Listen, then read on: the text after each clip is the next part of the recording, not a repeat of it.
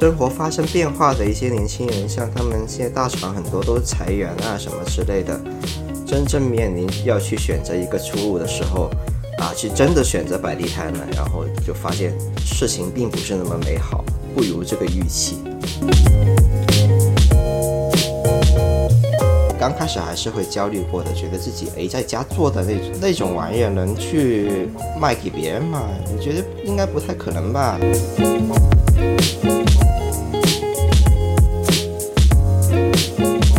就像说哎大象嘛，然后它应该是生活在丛林里面的一个物种嘛，它又是一种群居的动物嘛，那这个刚好也跟我们想要去做一家社区咖啡店的理念是非常契合的。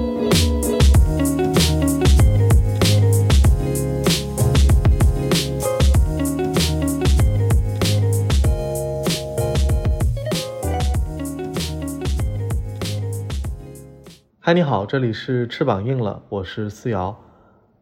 这里是翅膀硬了的聊天节目。这期呢，我和朋友阿甲聊了聊天。阿甲两个月前在广州开了一家专营手冲咖啡的咖啡馆，叫做十三楼的大象。我知道他平时喜欢喝咖啡，也总是喜欢尝试不同类型的豆子。但是一个爱好者怎么开起了店呢？我很疑惑。而且在现在的经济环境下，是什么原因促使他开了这家店呢？在本期内容评论留言，聊聊你为什么喜欢咖啡，你与咖啡都有什么故事，将有机会获得免费到店盲盒品尝两杯，或者是由十三楼的大象出品的挂耳咖啡包一份。咖啡这个东西，其实我也跟很多人说过，它其实是有一个类似。呃，在需求上面去进阶的这样一个过程，其实我最开始也是喝那个呃星巴克还有瑞幸开始的。最开始跟大多数人一样，肯定都是一个需要去通过咖啡因去提神的一个过程嘛，一个需求嘛。对，然后你会发现说，我就是觉得每天去啊买一杯咖啡好像也挺贵的。就比方说，你像星星巴克，先不说了，星巴克。美式可能都要个二十几块钱，二三十块钱，特别是那种超大杯的。那瑞幸的话，其实如果你没有那个优惠券的话，它单价还是还是得要十几块钱一杯吧。想要喝好一点的，你看瑞幸它后面出了很多新的口味，或者是呃那种新的豆子，比方说像云南的一些豆子，他自己去采购的。这样的一些咖啡的时候，你就会想要去尝试嘛？那那试下来发现啊，好像每一杯它也不便宜啊，好像也要接近十八二十的样子。那就是就想着说，哎，有没有更便宜的咖啡可以喝到？那，就自己去想着说，刚好看到一个朋友他每天都在做咖啡，然后我就很好奇，这个是不是会更便宜？就跟他去请教了很长的一段时间。最后，最后落地的，呃，自己开始去做咖啡的一个呃新购置的一个器具吧，居然是一台那种呃很简单的、很简单的美式咖啡机。那它的功能就是把豆子给打碎了，然后那个机器可以自己提供热水，然后就浸泡一下就出来一杯咖啡。我当时还买的不错的豆子，就是如果你有听说过的话，是那个耶加雪菲的豆子。做出来感觉非常难喝，非常不好喝。然后我还发了朋友圈抱怨说：“哎，耶加雪菲这么好的豆子，那么有名气的豆子，就这个味道吗？”然后当时好像还被朋友圈的一个朋友给嘲笑了一下，说：“你是不是自己做的有问题啊？好的耶加雪菲应该是很好喝的之类的啊。”后面就发现说：“哎，这个。”好像不行啊，不应该用这种机器去做啊，然后就搁置了一下，把那个东西，后面就变成说有没有其他的一些更好的方法，其实可以喝到一杯又便宜又好喝的咖啡，于是就开始去研究所谓手冲这个东西嘛。对，所以手冲这个最开始自己也是买了很简单的器具，比如说像那种铁质的手冲壶，然后呃淘宝可以买到的一整套的那种呃手冲的器具，加起来也就一两百块钱，就这样开始入坑了，大概是这样的一个过程。但像你说，最开始从朋友那里知道，完了自己想要尝试，到你手冲，这整个过程你其实都是自己摸索嘛？我听起来是这样吗？对啊，是自己摸索的，就很很原始的需求，可能跟大多数人去进入手冲，呃，或者说接触咖啡的过程，大概都是类似的。最开始，呃，很多应该都是提神的需求吧，然后慢慢去进阶到说。怎么找到一杯又便宜又性价比又高，然后又好喝的咖啡？那最终手冲肯定是，我猜啊，应该都是最终落地到的一个选择。你最开始会发现自己在家怎么冲，可能都冲不出在咖啡店喝的味道，然后就开始疑惑了，说，哎，即使在咖啡店同一家咖啡店买他们的豆子，在家自己去做。哎，怎么发现跟那个咖啡店做的味道还是完全不一样？为什么店里做的就是那么好喝呀？就会疑惑说这个是什么原因？那当你发现这些肯定当中有窍门的时候，就会去自己研究嘛。哦，最终发现是研磨系统也很讲究，他们用的那个磨豆机，可能自己买一个便宜的手磨也不一样。因为我最开始买就是星巴克里面去买的一个手磨。那个 Havio 的手磨，后面发现那个东西是非常非常差的，它的研磨出来的颗粒粒径很不均匀，然后也没法研磨得很精准很细。后面还发现了一个东西，就是跟水的关系也特别大。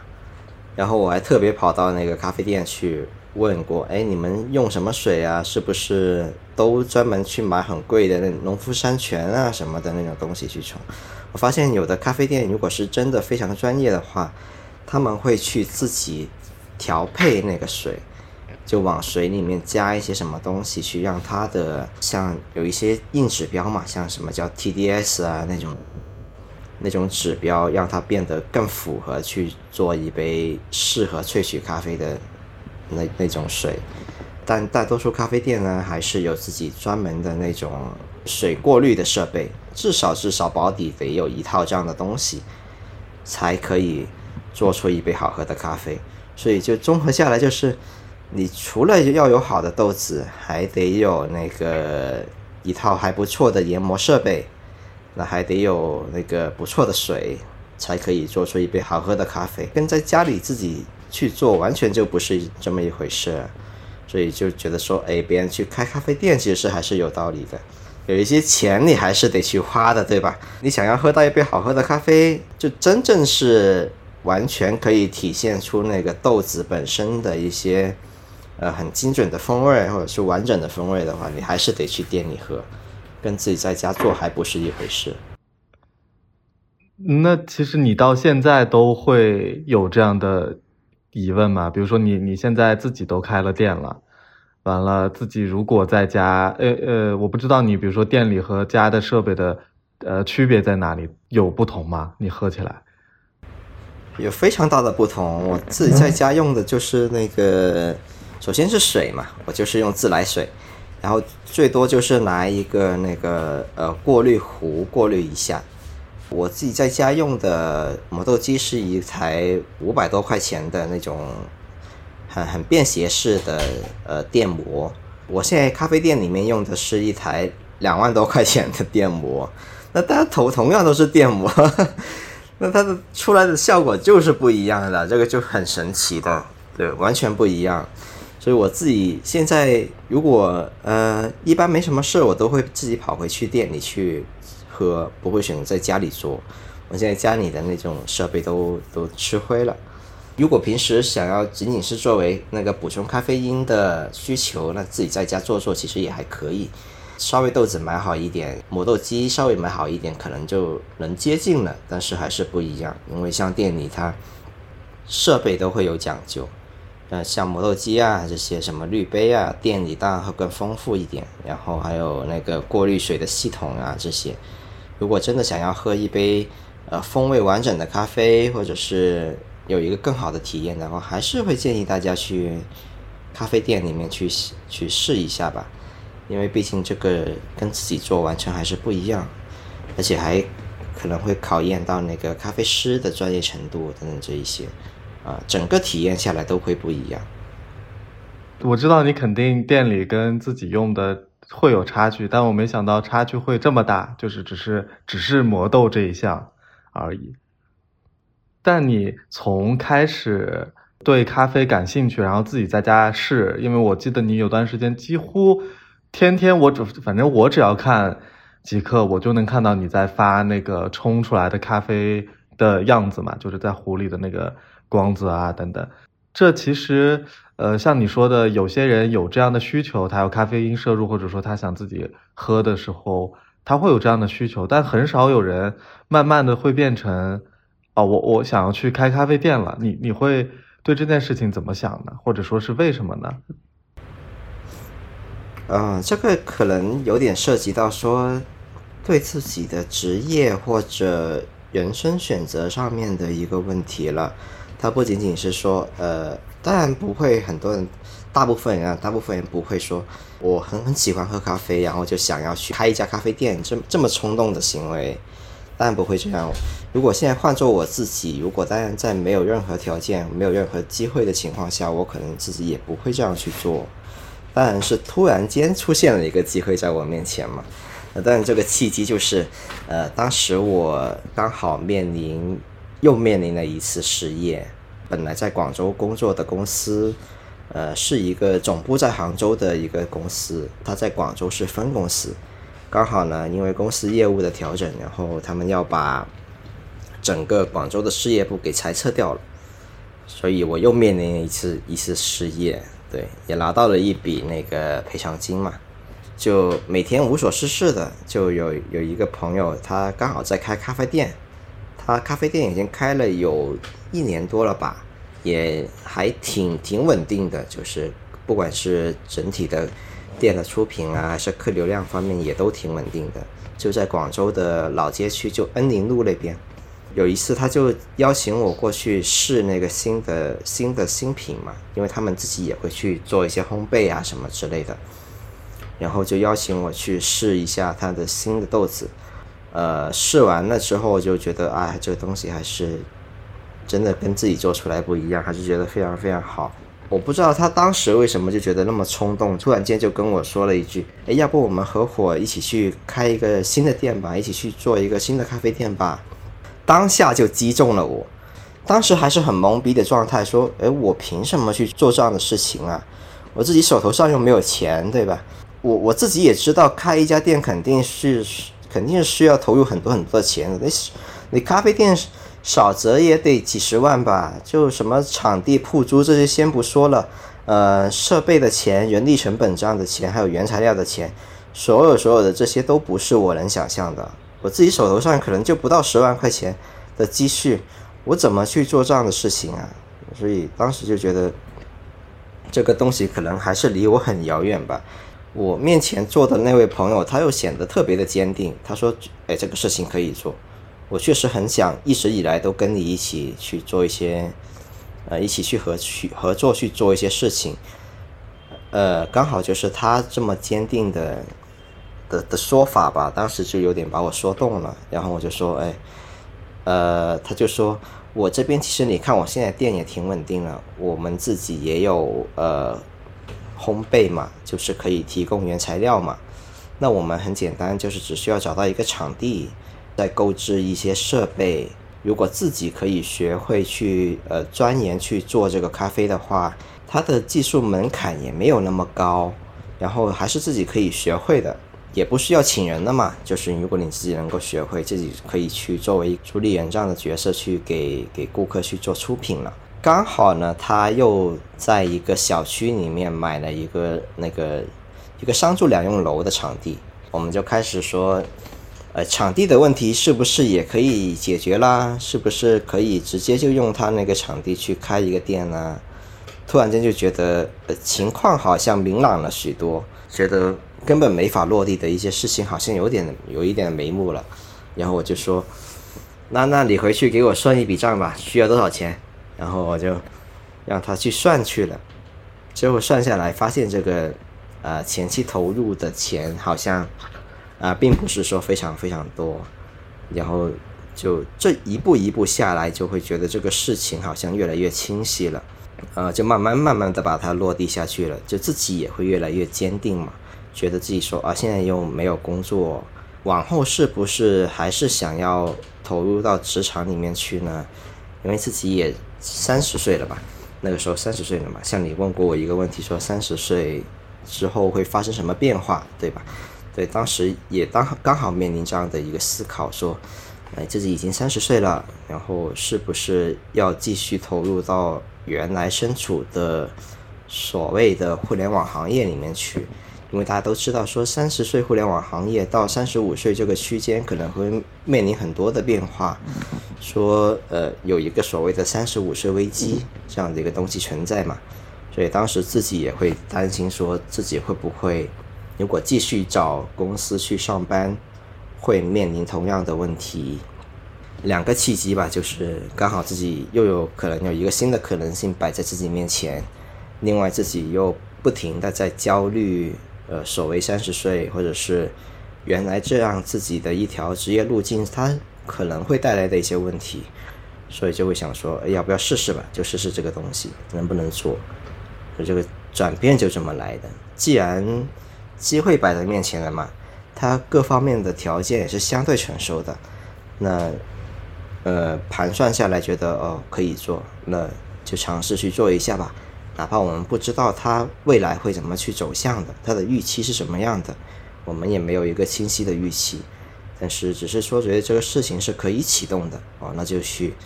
启动一下吧，就这样把店开起来了。好像是刚刚好，就是恰到好处一样。呃，类似的事情，比如说我喜欢一个什么样的东西，然后有一个这样的开店的，我好像也也会觉得哇，真的。但是，嗯，激动的同时，我我觉得我可能还会有点迟疑。我做这个东西，它并不是专业，或者说我是科班出身。你对这个，你你有犹豫过吗？就怀疑过自己吗？嗯，有怀疑过的。毕竟，呃，做咖啡这个东西，它还是需要一些呃专业的加持。比方说，呃，像咖啡师里面也有很多。呃，像考证啊这样的一些一些东西存在嘛，你只有考了一个证，经过系统的培训，你才可以掌握一个呃呃，先姑且不说你是一个咖啡师吧，你只有经过了这样的一些学习以及培训，你才会更系统的去掌握这咖啡里面它的门道是什么样啊，它的一些对技术的要求是什么样啊，这样的一些东西。所以刚开始还是会焦虑过的，觉得自己诶在家做的那那种玩意儿能去卖给别人吗？我觉得应该不太可能吧。之所以说决定还是自己做的原因是，首先我们觉得，不管是我自己还是现在跟我一起去合伙去创业的、一起去开店的那个朋友，包括她的老公，就是去开了一家烘焙工作室的，就给我们提供原材料的那个那个人，就是她的老公，我们也觉得。这个东西它的虽然有一定的技术门槛，呃，如果你想要成为一位非常专业的咖啡师的话，也确实是需要一些系统或者呃专业的学习。但实际上，它并不是说普通的爱好者或者是自己自学或者是自己去用心钻研，就并非不能够达到那个水平的。它也是可以通过一些自己学习。或者长时间的钻研，或者保持你的专注也好，热爱也好，它还是可以达到那个那个水平的。所以，呃，我们就选择了一个目前来说吧，目前就相对冷门的一个路径吧，就是做手冲咖啡这样的一件事情。对，所以我们现在店里也只是只卖手冲咖啡。首先，一个是。这个东西它的门槛并没有那么高，不像大家呃想象的那么高。虽然说手冲咖啡可能是目前你说咖啡如果非要有鄙视链的话，它是处于鄙视链顶端的这样的一个东西，但实际上它是可以通过学习跟自己的研究去做出一杯好咖啡的。我们刚好也有之前有有开那个我朋友开的那个店，他店里也有一些专业的咖啡师嘛。那即使你再不济，自己技术再不行，也可以去找师傅去教你嘛，对吧？最开始前段时间还是得需要经过一些测试啊什么之类的东西，看看自己是不是能够完整的把这一套流程给操作下来。然后，当你面对不同类型的不同。呃，产区的不同烘焙度的咖啡豆的时候，是不是有自己的一些在冲煮上面的一些想法，或者是针对每一款咖啡豆，你是选择一成不变的去把它冲出来呢，还是这中间有不同的变量或者方法可以去掌握的呢？我们发现它并不是说非得是。只有考过证的、经过专业培训的人才可以去完成的一件事情，所以最后就觉得说，哎，这个东西原来自己也是可以做的，选择了只做手冲咖啡这样的一件事情，把它做下来了。现在发现，呃，差不多运营了两个月吧，来的顾客里面反馈也是非常不错的，几乎现在店里每一杯咖啡都是我自己亲手去冲的，更笃定这样的一个事情或者说信心。就是我自己作为一个，姑且只是作为一个手冲爱好者，也是可以去做出一杯能够让别人去觉得愉悦或者满意的咖啡的。那么就慢慢觉得这个过程其实这样的一个门槛并不是说非常高的，不是说非得经过呃专业系统的培训才可以去做的。当然，在这个过程里面，你还是需要不停的去学习了。对，去钻研一些东西，因为它的门道还是非常非常多。听你说，比如说你说那个相对来讲，可以说鄙视链最高的是手冲咖啡。我我可不可以这么理解？就是因为它的呃全过程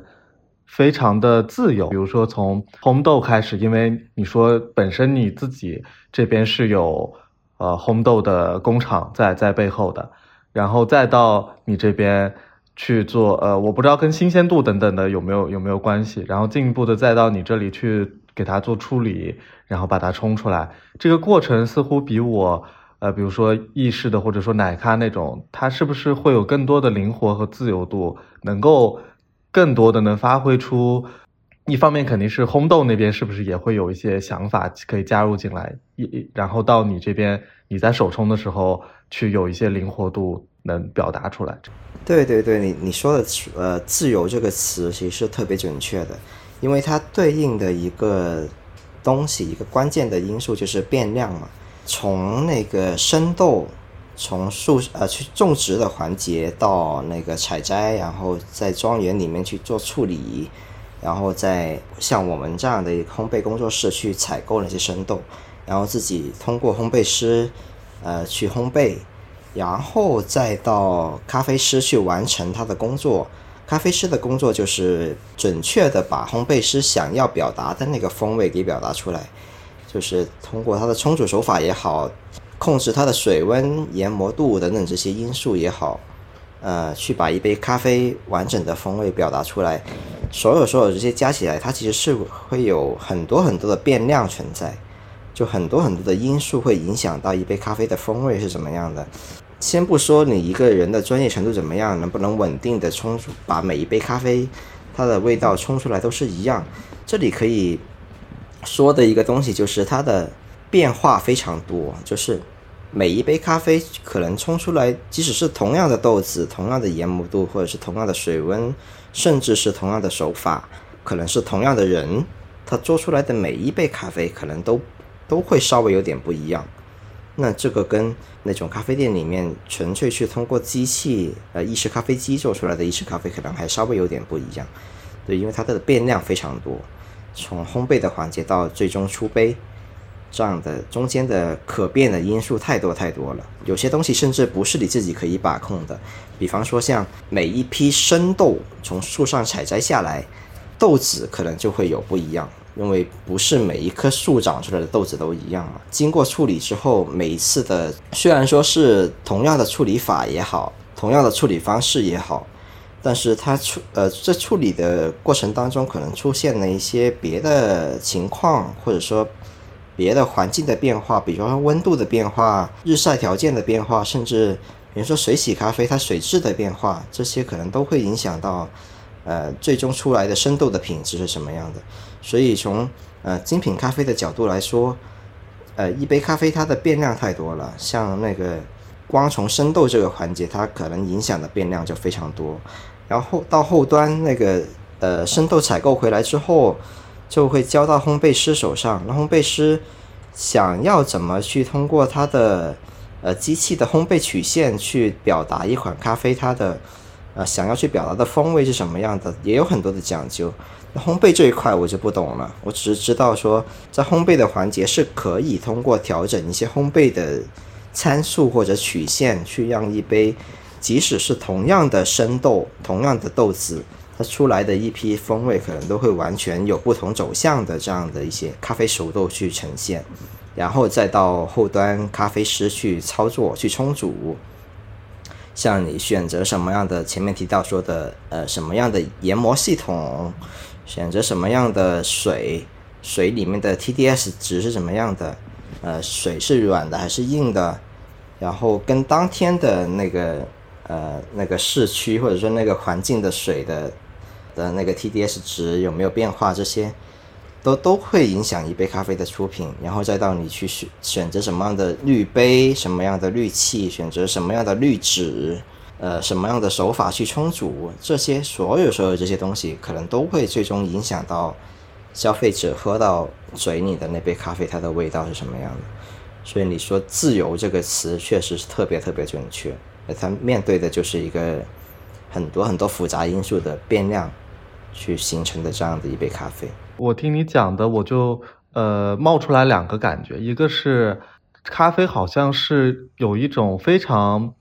啊这个词我也不确定对不对，就是现代农业的一种缩影，就是它从从田间地头做这个呃生产，然后从它的生豆一直到这个工厂来处理，然后再往下分发，那肯定它有大的，比如星巴克、瑞幸等等，它会。可能包一片产区这样来做，它可能统一稳定的，但是并好像并不意味着其他的一些别的咖啡馆也好，别的烘烘焙的工坊也好，它寻找不到一些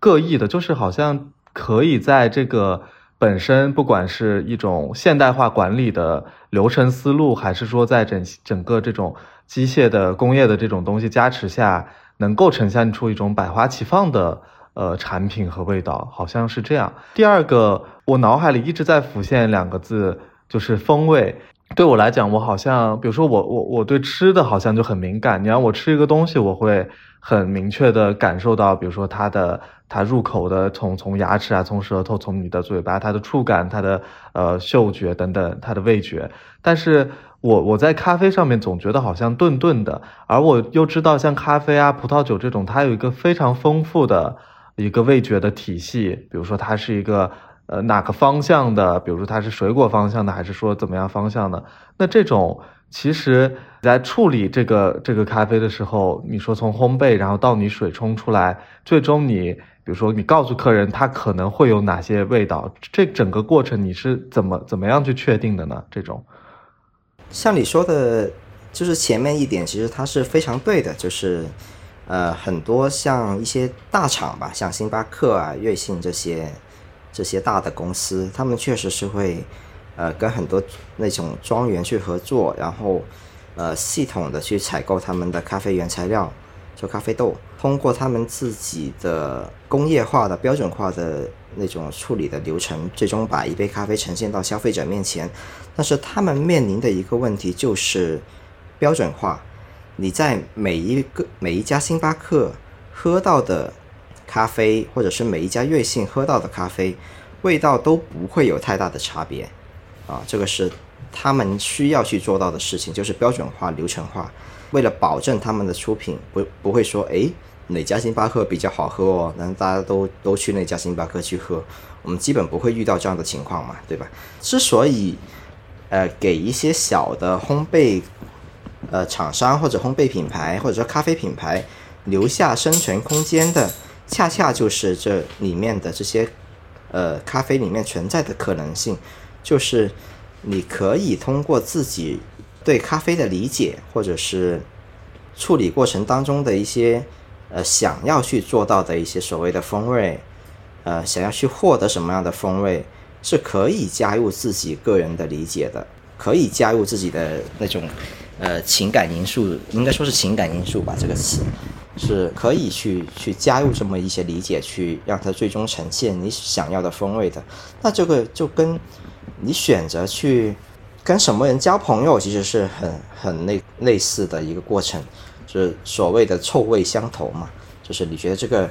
你觉得这个人的气质很很很符合我我的交友的需求，或者是我想要跟这个人做朋友。就像，呃，我我很喜欢这家咖啡馆做的咖啡，那它即使是同样的原材料，在另外一家咖啡馆，在另外一个呃烘焙品牌出来，它的。味道也可能会完全不一样，就是因为里面的变量足够多，可操作空间足够多，才可以给不同的人、各种各样的人去提供自己的想法，提供自己的想要去呈现的东西放在里面。大的连锁咖啡品牌，像星巴克这种，他们就没有办法说去做一些呃很个性化的东西，因为他们为了保证每杯咖啡的出品都是一致的。他们只有只能够选择把那个咖啡豆烘得很深，就是选择深烘焙。星巴克几乎找不到所谓的呃中浅烘焙的咖啡豆，因为他们没法这样做，因为他一旦这样做了，就会影响倒推很多的因素。烘焙的环节他们需要去做把控，然后冲煮的咖啡师可能去要加入自己个人对这杯咖啡的理解。选择不同的冲煮手法等等这样的一些东西加入进去，那最终出来的就不是一个标准化的东西了，它就会变成了一个，呃，加入了很多个人情感因素或者情感色彩的这样的一个东西了，变成了很多一个变成了里面掺杂了很多个人表达的这样的一个东西了，那这样对于一个大的连锁品牌来说，它是不可接受的，所以他们只能够选择把咖啡豆烘得很深。然后不管你怎么做出来，它都是一杯，嗯，应该说是风味浓郁的、焦的、苦的，最后只剩下这些风味的咖啡。包括那个星巴克，即使它现在有在去做那个甄选咖啡嘛，就是那种手冲咖啡的这样的一些吧台，它即使在做这样的一个事情的时候，里面的呃滤杯也只有一种，就滤器选择只有一种。然后他们的咖啡师的冲煮手法也是经过公司培训，或者是只能选择固定的一种冲煮手法，所以它的出来的出品几乎都是一模一样的，没有太大的差别。这就是这些啊大厂或者是连锁品牌需要做做到的事情，就是标准化。那反而恰恰给了我们这些呃小的店，或者说呃小的咖啡烘焙品烘焙商。这些品牌更多的发挥的空间，那对于消费者来说，他就可以有更多更多的选择了，而不仅仅是选择还是回到星巴克去。我即使想喝手冲咖啡，也只能选择星巴克那种又焦又苦的深烘的豆子。当然，我不是说那个不好，只是说，当然在有选择的前提下，当然是百花齐放的这样的一个这样的一个环境会更好嘛，对吧？不管说各行各业来说都是这样的。很多人最开始接触咖啡，或者说除了雀巢的那种速溶之外，可能都是星巴克。就是它最早有点像，不只是咖啡嘛，因为它有一些社交啊，或者说给你装点面子这种这种东西的这种作用在嘛。以前是这样，但后来当我真的开始，比如说这么多咖啡馆，你去喝喝别的咖啡的时候，哦，我就知道它原来是就是苦的。如果是纯喝那种它的黑咖啡之类的，确实就喝不下去这样子。包括听到你说手冲那边，确好像确实是这样，就是就算是到了手冲这么呃灵活和自由度这么高的一个品类的时候，它都需要尽可能的保证它的标准化，至少说呃跟这个品类没有那么完全契合吧。它它只是尽量能达到，比如说某一种。可能性，那这肯定也意味着它限制了，比如说有的豆子，它是不是就确实没法做？我还是还是很好奇，就是我不管看店里的各种店里卖的那种咖啡豆啊，然后什么挂耳包啊，上面都写什么风味，有的写的好长，就是甚至能写十几种，我我压根儿就尝不出来，我可能只能从比如说这这杯喝完之后。哦，它它会有回甘哎，或者有的它的那个香气非常突出，有可能有的会有一些，因为水果好像是比较容易辨认的，和那种花花香吧，会会比较容易辨认。为什么能写出那么多种啊？它它有一个什么样的玄机嘛，在这里面？呃，说玄机其实也不是一个玄机，就是它需要关联到的一个东西，就是呃所谓的味觉记忆。它上面写的那些所谓的各种各样的风味，它只是在杯测的环节，因为有一个环节叫杯测，就是那个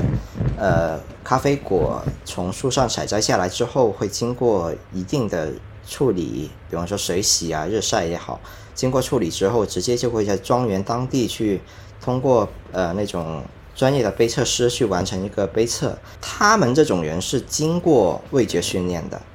你可以理解为他们吃过很多很多的东西，他们对很多东西都有味觉记忆。你跟他说一个叫芭乐的东西，对吧？我我可能没有吃过芭乐，很多人。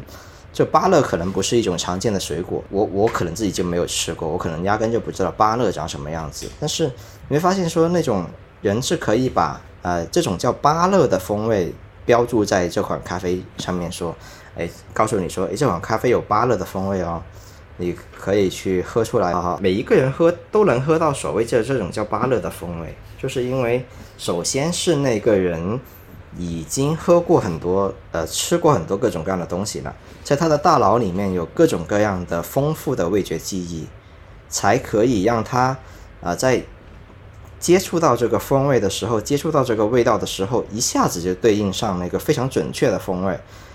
啊，就这个东西就叫做芭乐，那他就把芭乐这样的一个风味写上去，然后告诉消费者说，啊，这款咖啡都有芭乐的风味。那至于为什么你喝不出来？是因为你可能之前压根就没有吃过这样的一种水果，你压根就不知道它是什么味道，啊，是这样去关联上的。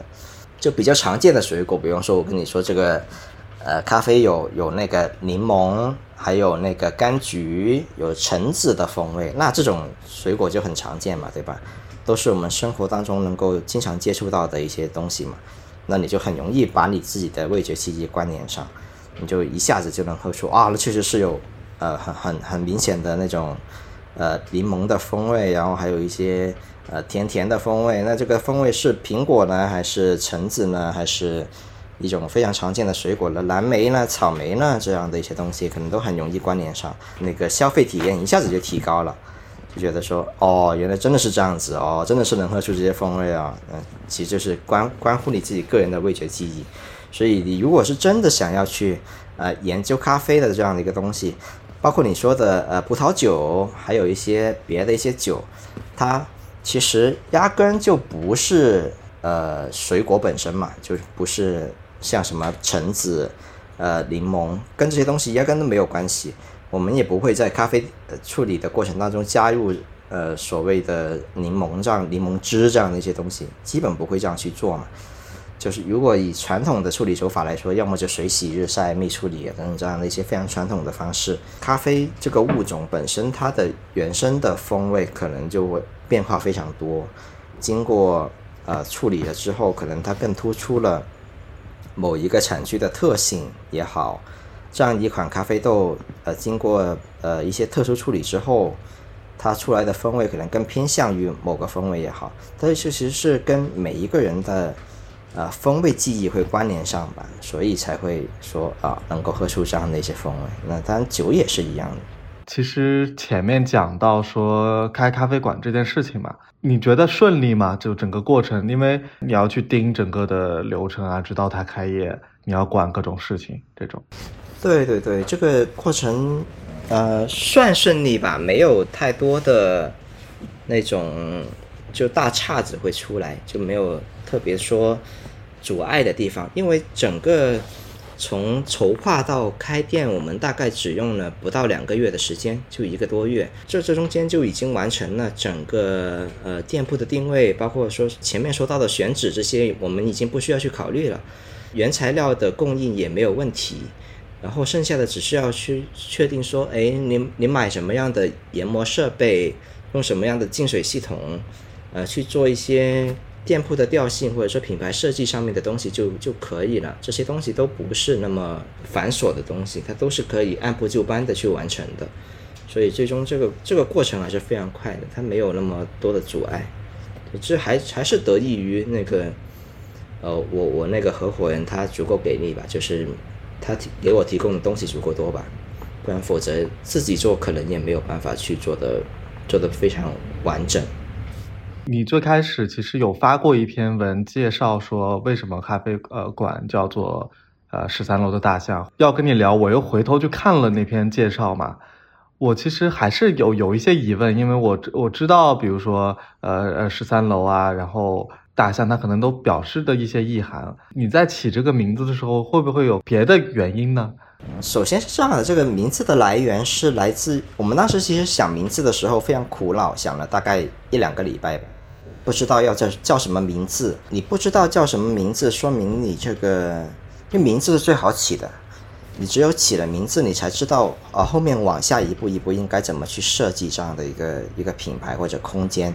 那我们连名字都想不到，我们不知道仅仅通过咖啡这样的一个东西，它可以表达什么样的概念。所以我们当时就其实也很苦恼，当时就突然听到了一首歌，它叫做《十三楼的大笨象》，就刚好有这么一首歌。然后我那个朋友就说：“你觉得这个名字怎么样？”我就觉得。还可以啊，他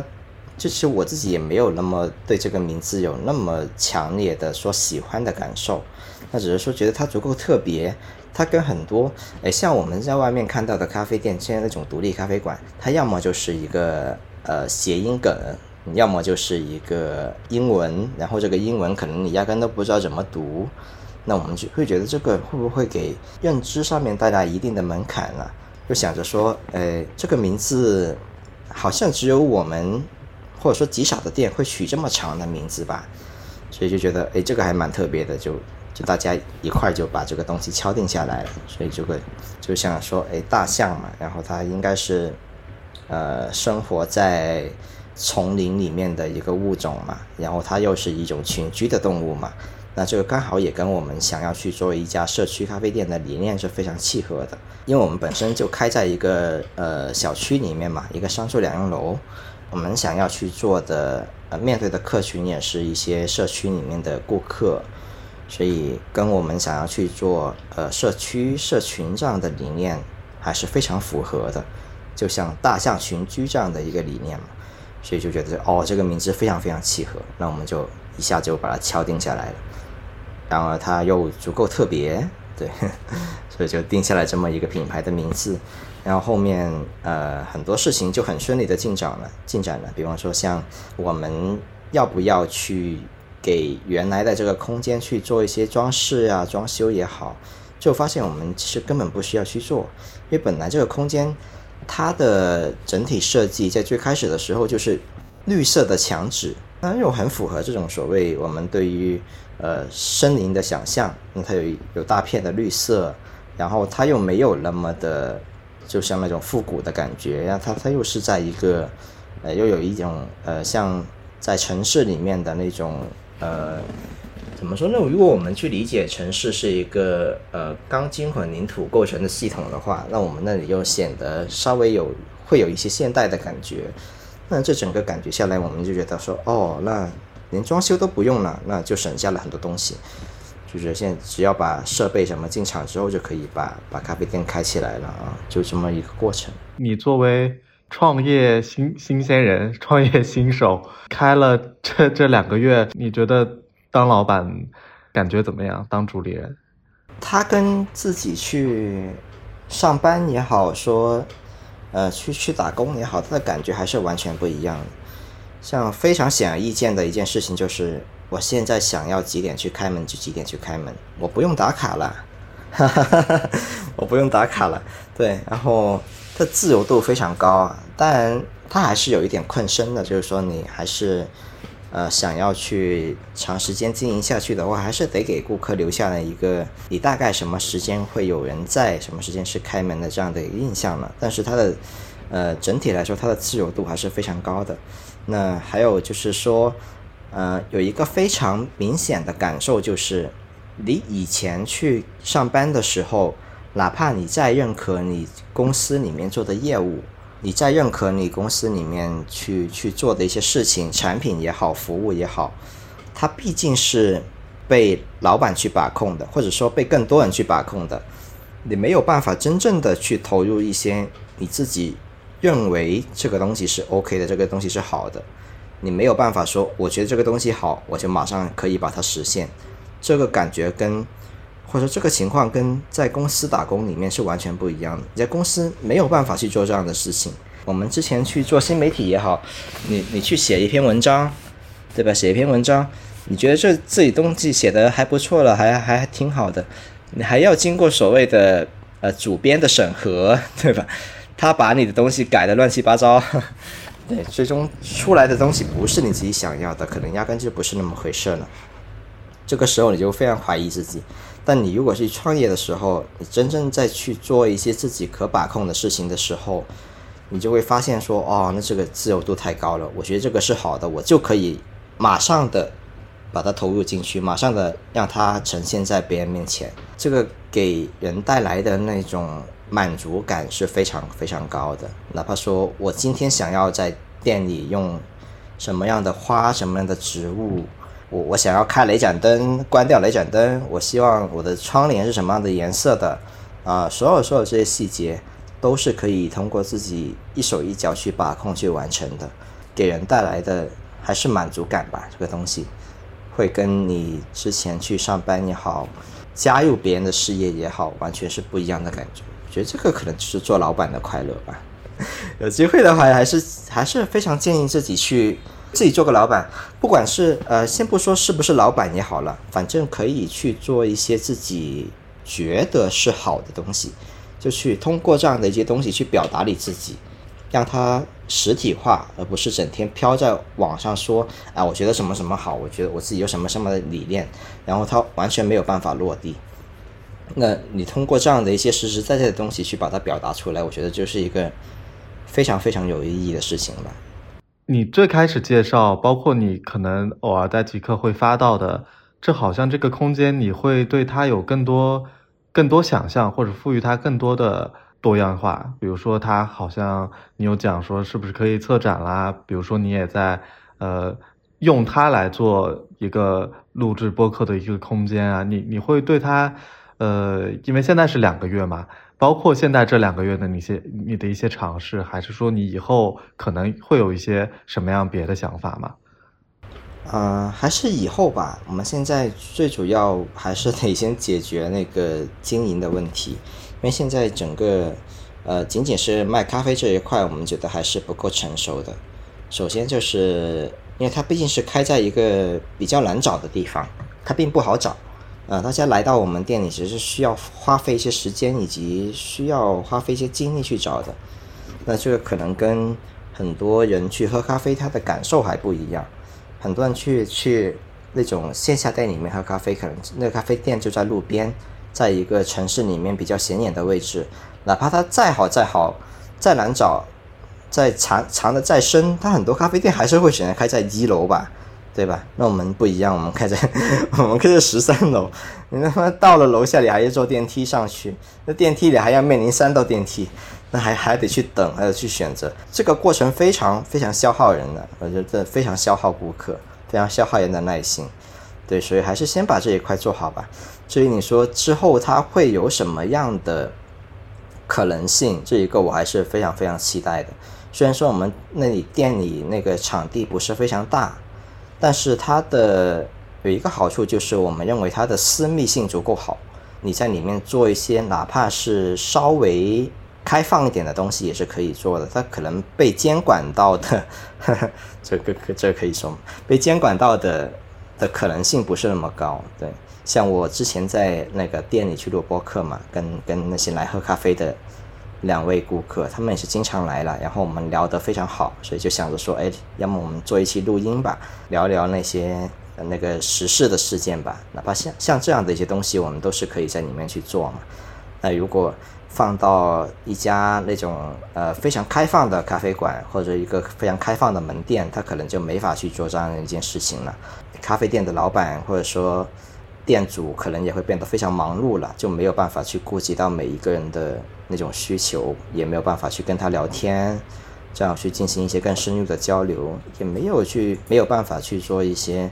呃，对于呃人与人之间，就人与这家店铺之间一些更深度的连接吧。我觉得这个还是我们的优势所在，还是期待之后可以去做一些什么样的事情嘛。就除了咖啡之外的，嗯，因为你也提到过，呃，附近性这件事情嘛，你刚才在描述整个，比如说顾客来到这个地方的，包括他可能会耗费心力，他可能会有点艰辛，然后进入到这样一个空间，就有点像大家之间的那个，虽然比较困难，但是我们的联络好像会更深。然后我进入到这个空间之后，就我循着你的想象，我会感觉我可能。觉得自己好像更安全，或者说更敢于敢于去表达和展现自我，而不是说我仅仅只是把它当做一个休闲商务，或者仅仅是一个解决需求解渴的这样这样一个空间。我都能想象，它似乎可以完完全全变成了那种很天然的一个呃对话的场。哦，我觉得这真的真的很有意思。对对，它可以变成一个相对私密的场域吧，我们这这么理解吧。就像前两天，呃，也是一个顾客，他来过两次了，他一坐就会坐很久，是一个在极客上面认识的人，他几乎从来不发极客，他不在网上表达自己，对他粉丝只有二十个，他他发都是一些很日常的动态，然后他是通过极客附近的动态找到我们这里的。第一次来就聊得非常好，然后我们知道他是做什么的，哎，原来是个小老板，自己也有自己的那种很多很多不同的业务，就生意可能做的还不小，对，是这样的一个人。他上一次来就前两天嘛，他来的时候就跟我说了一句话，我印象还挺深刻的，他就他就说，这个可能就是十三楼的好处啊，就是很多秘密可以放在这里说，就觉得把这些东西这里说很安全。他也足够说信任我说阿甲这个人应该还是会能够保守秘密的嘛，对，所以他就愿意在这里去去说这样的一些东西。我的感觉好像是除了时间更自由之外，好像你他他有在激发你的灵感的那种感觉。我似乎有感觉到，我我我好像没有那么确切，但是我发现他如果作为空间的话。好像在，因为你平常也拍照，我也我说很喜欢你拍的很多照片嘛，他是不是也也有带给你一些不同的一些创作的思路或者说想法？这个其实多多少少会有了，至少在看待人这个维度，它会稍微有点不一样。像我以前，如果你说拍照的话。更多是把镜头对准街上的一些东西，因为我之前都是以以街头的一些一些拍照的主题为主嘛，其实没有那么去爱爱拍人呐，还有动物啊这样的一些一些题材。嗯，其实如果是你跟人接触多了之后，我自己的那个呃，不管是对人的理解也好，对呃所谓多样性的这个理解也好，都会有完全不一样的。的感受，对，你会说，哪怕你对着一个更冰冷的东西，你也会尝试说发掘它背后的可能性，或者是它有没有一些更丰富的维度，可能会有这样的想法。目前还没有说一些非常确切的关于说创作也好，拍照上面的灵感吧。但是我觉得这个会会是一个开始积累的过程，对，所以我还还是保持期待吧，对自己对这个东西。你你刚才讲的很多跟我。想象中，呃，一致但又不一样。就比如说，我会觉得开店，它对你可能是一个不小的挑战。本来本来我我会有这样的这样的设想，因为总觉得说啊，好像要开一个店嘛，你要一想到开店就有很多繁琐的东西。但是我刚才说的滋养，我如果更确切的表达一点，当就好像这件事情。它那么自然而然发生在你这里，然后你又特别欣然的就接受它了，好像有一种这种就是大家都是敞开了，然后去迎接这个东西。至少到目前为止，它都是一个就享受的一个过程吧。嗯，你你说到享受这个，我我这么看这个事情吧，就是你也知道，我其实有一段时间状态不是说非常非常好嘛，也在一直在在接受治疗嘛。所以我觉得这个这个事情是，呃，后面有点想通了，就是我还是想要更专注所谓的当下这个这个维度的东西吧，哪怕它是什么样的东西，你只要那个稍微把心态放宽一点，它还是会会有一些事情会发生的。我我现在就是一个非常开放而且拥抱的姿态去面对这些事情吧。对，这个就是我想说的。你你要不要说一些最近在看的东西？或者说你在学咖啡的时候，比如说对我这种只是感兴趣，但我确实我觉得我的舌头好像很钝，有的时候真的尝不出来。你有没有什么推荐的可以去看的之类的？呃，咖啡的话倒是没有，说实话没有。但是但这个没关系啊，只是要多喝就好。我前面也说了嘛，它只是一个感官上面的训练。这个训练的过程，可能它是一个非常日常的、自然而然的过程。你前面有提到说一个词叫钝感嘛，它其实是，呃，慢慢去把你这个钝感消磨掉的一个一个过程嘛，就是让你更专注、更更细致的去面对你生活当中的一些很小很小的细节，比方说你今天吃的每一顿饭，呃，还是。做的每一道菜，呃，面对的每一个食材，那看怎么还是更认真的去对待它吧，去更认真的去品尝它的滋味吧，大概就是这么一个意思。然后你就会慢慢的把这个钝感给消磨掉，然后你的你就会变得更敏感了。说实话，就是啊，就这么一个一个东西。你说让我推荐的话，我最近确实有在看一本书，就是它跟咖啡完全没有关系啊，就是我之前其实已经买了很久了。这本书我自己慢慢看下来，觉得还是能够拓宽一些认知的。它的名字叫做《新乡土中国》，是一个大学教授写的，叫做贺雪峰。他是去做农村的田野调查的。对，然后我觉得这个对很有意思，很有意思。因为我们现在很多人都生活在城市嘛，可能对所谓现在农村的一些真实状况不是那么的了解。包括我们先不说这个世界的运转的底层逻辑是什么样的，我们很多人可能连自己身处的这片土地，它是怎么去运转的，大部分的这些人是在怎么生活的，可能都不是那么了解。我觉得这本书就可以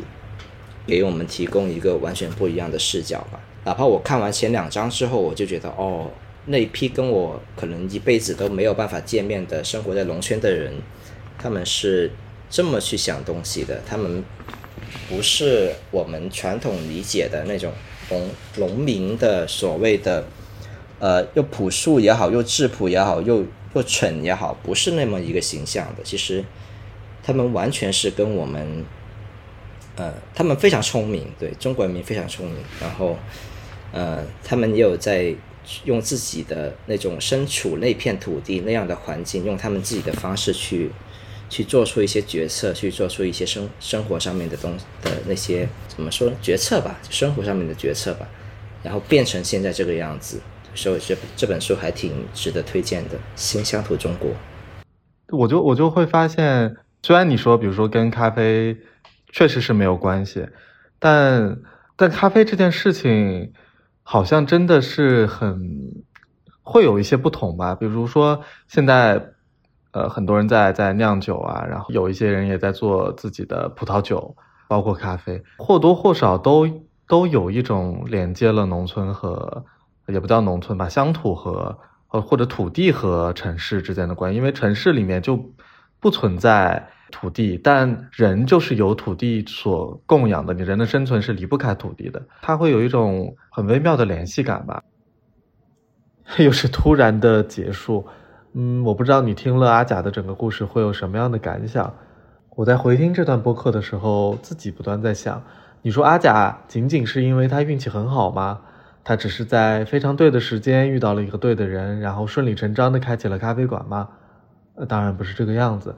他将自己对生活的理解，将自己对咖啡的喜爱，慢慢的融入，然后不断的去坚持，从而导致这个结果。阿甲对这个咖啡馆的。经营是非常用心的，尤其在最后，我们聊到他是否想将这个咖啡馆做成一个艺术性的展示，做一些更多空间拓展的可能。他非常务实的回了我一句：“还是先管好经营这件事吧。”我想，不管是你在工作上班，或者说你在开店，是一个自由职业者，都将要找到一种实现自己的方式。而咖啡馆，你不得不说也是阿甲的一种自我实现，或者说是他自己的创作。如果大家有机会的话，欢迎去广州，去十三楼的大象尝尝阿甲亲手冲的咖啡，也欢迎你微信搜索十三楼的大象。去找到微店试试他们的挂耳包，或者说手冲的豆子。我们下周再见，这里是翅膀硬了，我是思瑶，拜拜。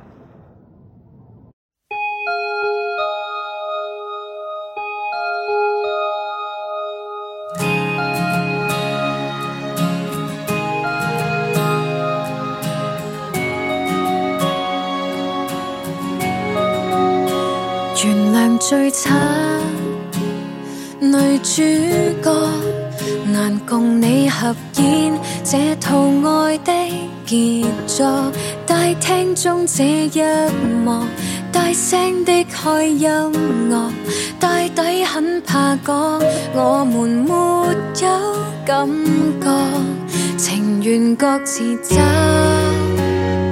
各死各，逃避去认清，跟你无福快乐。因此分手太刻薄，只好装作不知，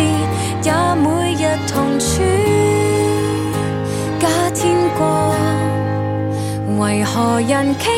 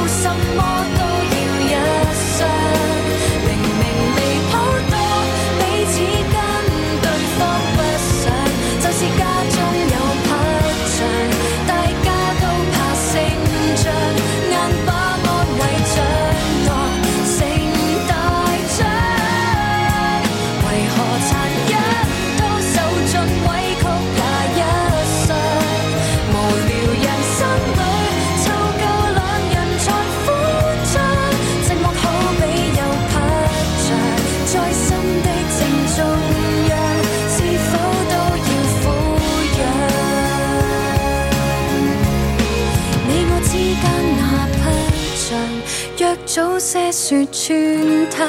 就早些去休养。